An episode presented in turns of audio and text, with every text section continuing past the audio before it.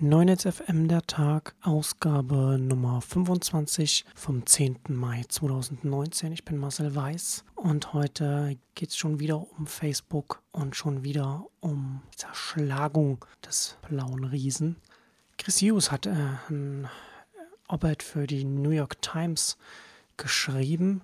Chris Hughes ist einer der Mitgründer von Facebook gewesen, war ein Mitbewohner von Zuckerberg an der Universität hat in den ersten Jahren Facebook mit aufgebaut, aber, aber hat aber seit äh, über zehn Jahren da nicht mehr gearbeitet. Hat äh, jetzt äh, ganz schöne Wellen geschlagen, dieses, diese Artikel. Äh, ich will auf den Inhalt gar nicht so weiter eingehen, das ist ein relativ langer Text. Äh, interessant ist bei dem in erster Linie in meinen Augen, dass dieser Text überhaupt existiert. Also die Frage ist ja hier auch ein bisschen, warum jetzt so ein Text? Warum so jemand, so, so ein Mitgründer, diese Position öffentlich vertritt, hat natürlich so einen Grund, dass man sich auch absetzen möchte als eigener, äh, als Angel-Investor von dem Rest des, äh, der Tech-Branche und gerade auch von dem schlechten Ruf, den jetzt ein Facebook und auch Google und so weiter auch äh, langsam abbekommen, dass man sagt, man ist, dass man sich nicht mit denen auf eine Stufe stellen möchte, dass man nicht in eine Grube, nicht in einen Topf geworfen werden möchte. Also Distinktion hier ganz wichtig als Anlass dafür, dass man sagt, na, ich, ich bin hier auf eurer Seite, ich bin hier einer von den Guten, ich will hier etwas richtig machen, etwas gut machen. Und der öffentliche Diskurs in den USA ist ja schon jetzt sehr stark da reingegangen in diese ganzen Themen, die Zerschlagung von Big Tech. Elizabeth Warren, eine der, der eine demokratische Präsidentschaftskandidatin, argumentiert ja für die Zerschlagung quasi von allen großen Big Tech-Konzernen, Facebook, Google, Apple, Amazon, alle durch die Bank. Ich habe da ja auch schon ähm, auf Neunetz darüber geschrieben, wie sinnvoll das ist. In vielen Fällen bringt das jetzt erstmal gar nicht so viel, auch gar nicht das, was man erreichen will. Und mal, bei den Unternehmen ist es sehr unterschiedlich. Bei Apple ergibt es sehr wenig Sinn bis gar keinen Sinn. Bei einem Amazon ergibt es zum Teil ein bisschen Sinn, aber da sind die Einzelteile sehr viel stärker verwoben. Bei einem Google würde es sinnvoll äh, sein, da ein YouTube vielleicht wieder abzuspalten.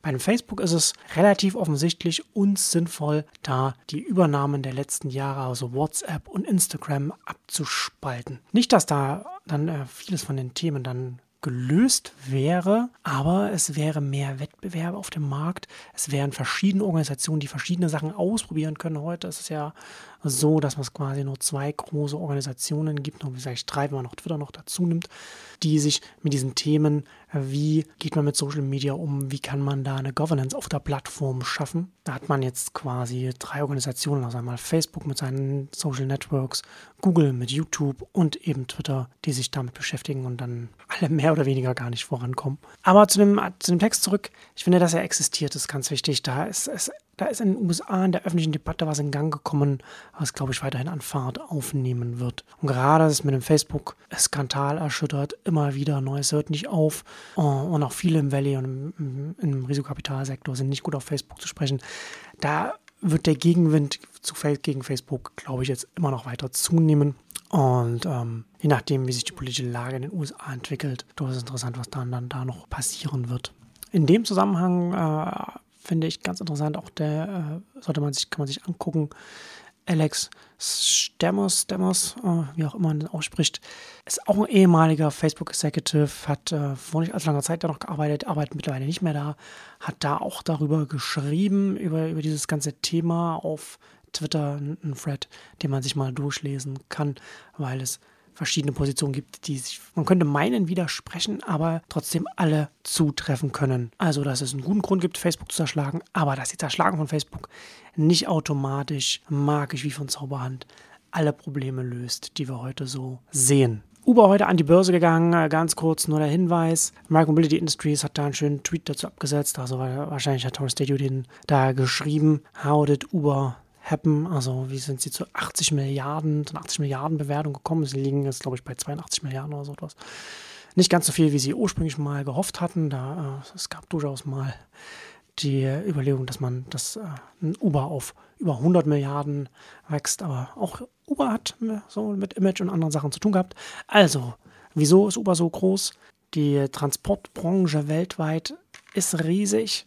Die meisten Trips die meisten Routen sind kurze Routen, kurze Trips.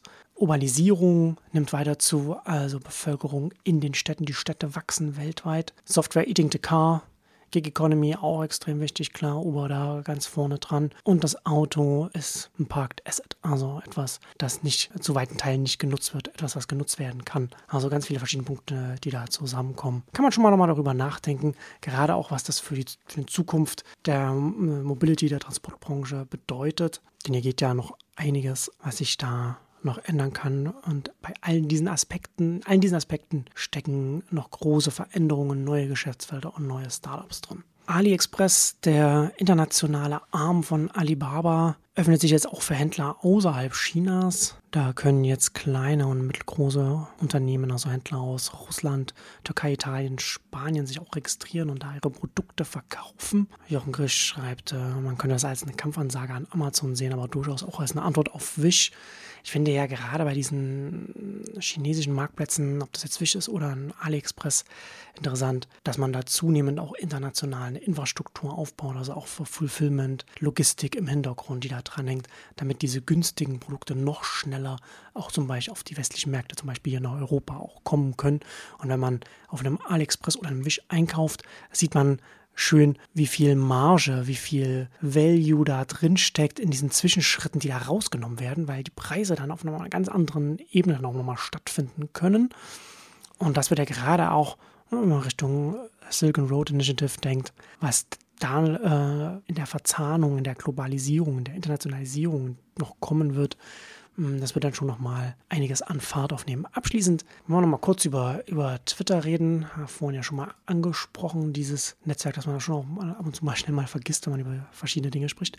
In Connected haben sie jetzt äh, ein kleines Experiment gemacht und haben ihre, ihre Tweetbots zur Seite gelegt, also Third-Party-Clients zur Seite gelegt und haben die, das, den First-Party-Client benutzt. Und da finde ich eine schöne schöne Perspektiven sind herausgekommen aus der Nutzersicht. Also zum einen, was das für Power-User bedeutet, wenn sie das benutzen, dass sie da sehr stark gegängelt werden, weil die Mitteilungen, da viel Interaktion äh, drin ist. Also jeder, jeder Retweet, jeder, ähm, jedes Like wird mit den Mitteilungen in der mobilen App verwoben und dann hat man immer gleich wieder so einen roten Punkt, dass da wieder was passiert ist.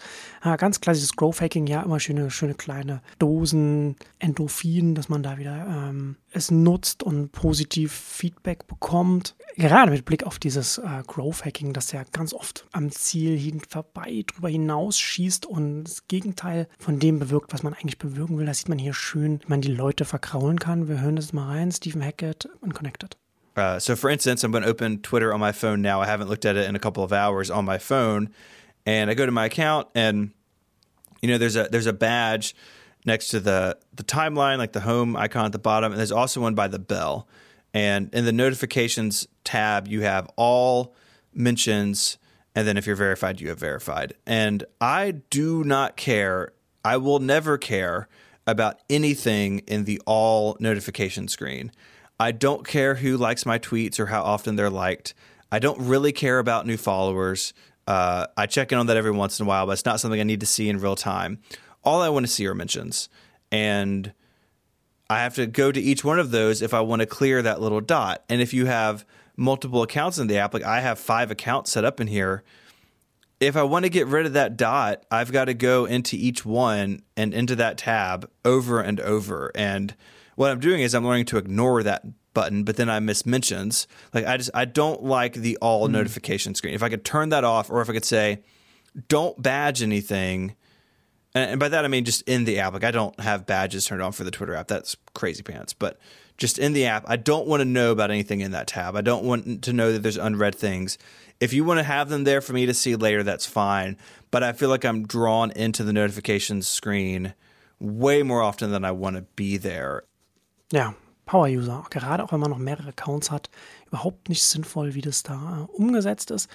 Und das führt dann einfach auch dazu, äh, da sprechen sie in Connected auch darüber, dass sie feststellen, dass sie mit dem First-Party-Client sehr viel weniger Twitter benutzen äh, und sich dadurch ein bisschen abgewöhnen können. Also ähm, durchaus interessant. Twitter hofft ja, dass man es mehr nutzt und dass man da die Werbung gesehen, zu sehen bekommt und so weiter. Wir haben ja in den letzten Jahren immer viel darüber gesprochen, was man da, äh, welche Nachteile das hat, dass Twitter sich von diesen Third-Party-Clients wegbewegt. Ich finde, hier sieht man nochmal schön, nochmal ganz konkret, was für Nachteile das haben kann, weil es eben nicht einfach nur ist, dass es irgendwelche Clients sind und irgendwelche Leute dann irgendetwas Abseitiges dann, dann nutzen, sondern es sind ja tatsächlich schon die Clients, die sich durchgesetzt haben, sind qualitativ hochwertig und das kann man von dem First-Party-Client nicht behaupten. Und da sieht man schon äh, die Möglichkeiten oder das Potenzial einer Plattform, eines Marktplatzansatzes, eines Wettbewerbsansatzes, was dann hochkommen kann, auch was Oberflächen angeht, was UIs angeht und wie wichtig Design durchaus sein kann. Ein Netzwerk nach wie vor wichtig, Twitter wird nicht weggehen, aber die Nutzung von Twitter wird auch nicht mehr so steigen. Twitter wird nicht mehr, so wie es sich jetzt darstellt, wie es sich jetzt entwickelt, dann nicht mehr nach oben kommen. Also durchaus interessant, äh, wie viel jetzt von der Umsetzung, von der Execution, die Twitter da in den Sand setzt, wie viel da noch passieren kann, bis das sehr starke Netzwerk dann Twitter dann doch nicht mehr retten kann. Noch haben sie ja äh, einen sehr starken Social Graph, dem so leicht nichts anhaben kann. Aber Schluss für heute. Schönes Wochenende. I prefer to use Tweetbot and Twitterrific to the point that I'm spending more time on Twitter than if I use the official app, which is trying to trick me to be there. Mm-hmm. So, kind of funny. Twitter's not very good at its own app. Mm-hmm. That's the moral of the story.